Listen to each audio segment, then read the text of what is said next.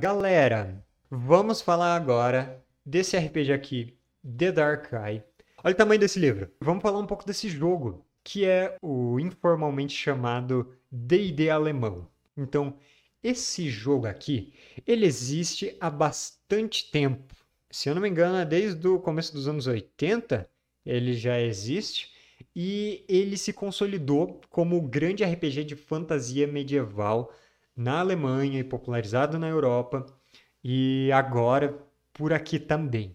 Ele é um jogo que foca muito no lore dele, na coisa que se construiu ao longo de tantas décadas do mundo de aventura e que ele traz descrições e regras muito minuciosas, muito coesas. É um jogo para quem gosta de regras para tudo. É, eu não achei regra para cavar buraco nele, mas tem regra para muita coisa. Elas interagem de maneiras bem interessantes. Elas são muito descritivas e, e personalizadas para aspectos diferentes de uma mesma coisa. Por exemplo, categorias de armas diferentes acabam tendo regras que, que vão ser bem diferentes. Só para dar um exemplo, né, antes de falar de como ele funciona em si. Mas então, é um jogo crunch. Essa é a, a palavra. E no The Dark Eye, você tem um foco muito grande na criação de personagens, dessa personalização de você ter as culturas diferentes, até para uma mesma raça. Então, você tem personagens que vêm de lugares diferentes, mesmo sendo humanos, mesmo sendo elfos, tem culturas diferentes, tem as profissões, e aí você vai ter habilidades especiais. Basicamente, a regra, as regras básicas para jogar isso são as seguintes é um jogo que usa dados de ventilado. Às vezes você rola um D20, às vezes você rola 3 D20. Na maior parte das vezes você vai rolar um D20 e tentar tirar o menor valor.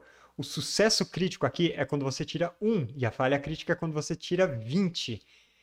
E aí, você vai geralmente tentar tirar menos do que o seu valor da habilidade. Então, digamos que você tem ali uma força física de 15. Você vai ter sucesso se você rolar um D20 e tirar 15 ou menos. Então, quanto maior a sua habilidade, maior é a chance de você rolar o D20 e cair ali dentro do valor da habilidade, certo? E aí tem algumas tarefas especiais, que são tipo os testes de perícias, ou às vezes em conjurações, ou em outras interações mais longas, você tem 3 D20 para rolar. Então a perícia ela vai te dizer quais são os três atributos relevantes nela. Então digamos que você está ali é num crafting, você está forjando uma espada. A perícia de metalurgia, ela diz que você tem três atributos diferentes para usar no teste. Então, você vai usar destreza, vai usar constituição e vai usar força. Aí, você vai rolar um D20 para destreza, ver se teve um sucesso, um para constituição e teve um sucesso e um para força. Você vai tentar tirar três sucessos. Você tem que tirar três sucessos para conseguir a perícia. Mas se você não tirar um sucesso, no caso de testes de perícia, que você rola 3 e 20 em atributos diferentes, aí você tem os pontos de perícia para gastar. Então, digamos que você tinha que tirar um 13, mas você tirou 9. Uh, faltou 4. Opa, você pode pegar aqui 4 pontos de perícia que você tem na sua reserva e usar eles para chegar naquilo que você tinha que tirar.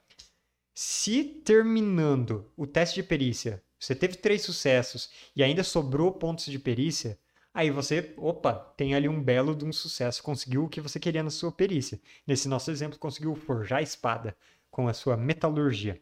Então, é um, um, um sucesso interessante. E quanto mais pontos te sobrarem, maior é o nível de qualidade do seu sucesso.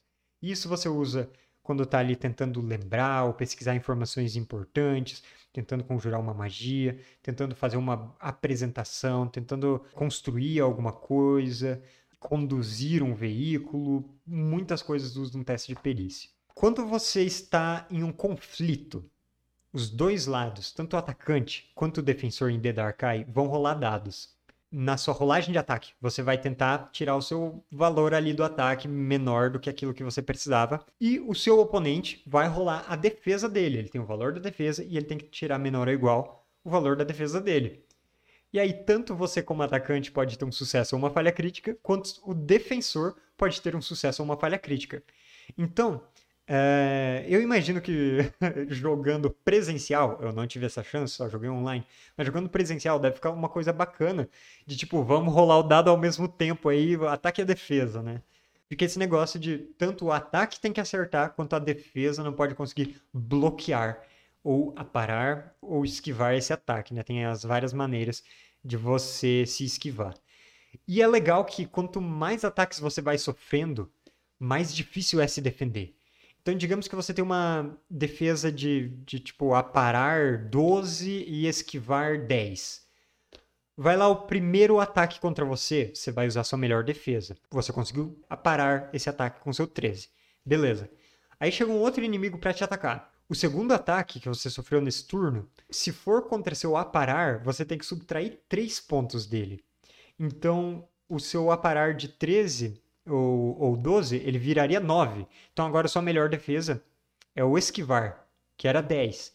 Então, agora você vai usar o 10 do esquivar. Poxa, agora tem um terceiro ataque. Então agora o seu aparar é 9 e o seu esquivar é 7.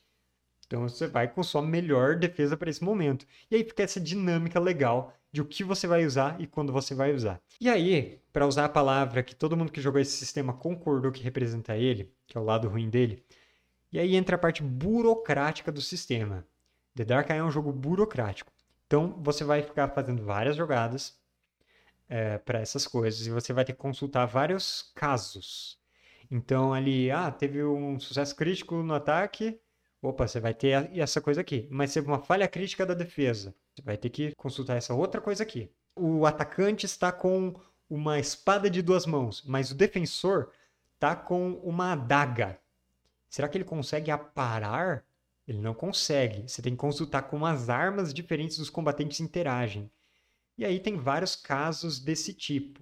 Então, ele é um sistema para quem gosta dessas regras. Essas regras elas são muito sólidas, não só no sentido de que esse livro é um tijolo, um bloco de pedra, mas também no sentido de que elas são muito bem feitas. Então, é, tá tudo bem equilibrado ali, tudo interage de uma maneira que só um jogo que está ali construindo em cima da, desse seu legado desde os anos 80 consegue fazer, né? Mas ele é um jogo burocrático, então tem esse lado ruim.